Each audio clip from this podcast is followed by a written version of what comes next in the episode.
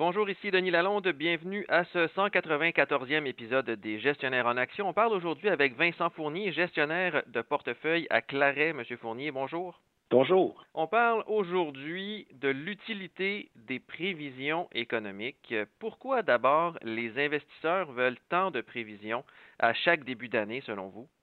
En fait, c'est inné à l'être humain. Hein. On veut avoir un compas, on veut avoir euh, une idée de qu'est-ce que le futur va nous réserver. C'est très émotif.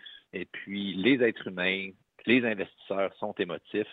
On a un besoin fondamental d'essayer de se préparer à ce qui va arriver, alors que les études nous démontrent clairement que les prévisions, ça sert pas à grand-chose. En fait, la plupart des prévisions sont fausses. Donc, ce qu'on pourrait dire, c'est que les prévisions, ça ne sert pas à grand-chose.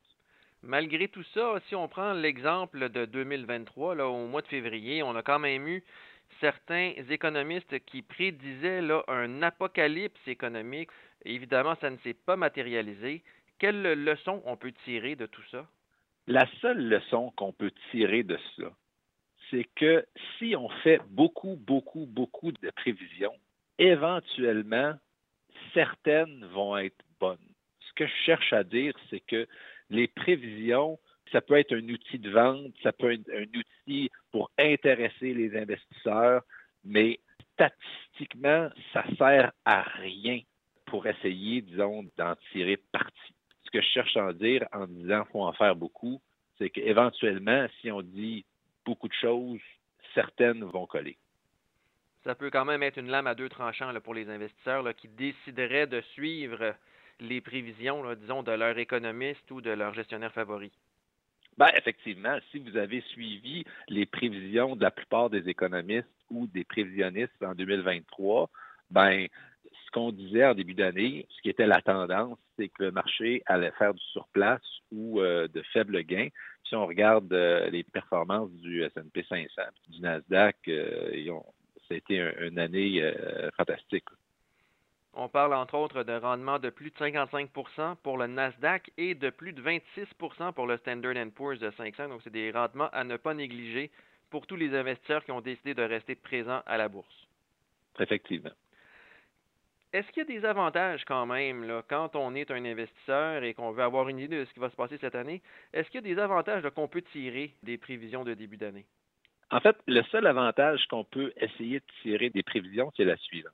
Quand tous les prévisionnistes, tous les investisseurs, tous les économistes sont campés d'un même côté, c'est-à-dire qu'ils sont très euh, baissiers, ils sont très négatifs sur euh, euh, l'économie ou sur le futur.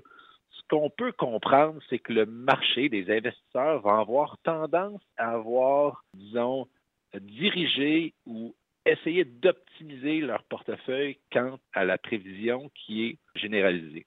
La réalité de ça, c'est que si la prévision ne se matérialise pas, alors les gens devront, ou les investisseurs devront bouger en masse pour rétablir leur portefeuille. Donc, ce que je cherche à dire par là, c'est que si tous les gens sont baissiers, à contrario, si euh, les marchés s'avèrent positifs, la hausse va être très, très, très, très marquée, contrairement à si tous les investisseurs étaient déjà campés pour une hausse des marchés c'est intéressant d'utiliser les prévisions de manière contraire à ce qu'elles le sont. On appelle ça faire de l'investissement à contrario. Quelles sont les forces en présence cette année qui pourraient avoir une influence sur les rendements des marchés boursiers selon vous? Le marché présentement est bien évalué. Il n'est ni trop cher, il n'est ni bon marché. La courbe des taux d'intérêt est encore inversée.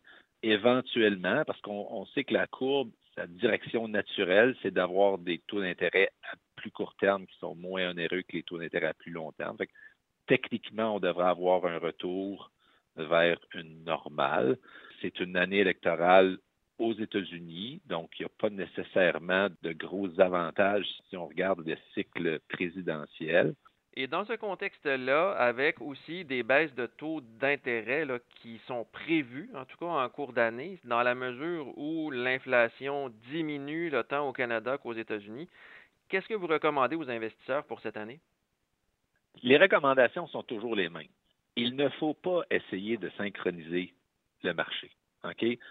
Si on va avoir du succès en investissement, le portefeuille doit être investi et pleinement investi selon la stratégie ou l'allocation de portefeuille qui a été décidée à prime abord dans le plan. Ce qu'on pourrait peut-être regarder, c'est qu'il y a eu un gros changement des plaques tectoniques au niveau des taux d'intérêt. L'histoire d'avoir des taux d'intérêt qui sont presque zéro, ça semble être du passé.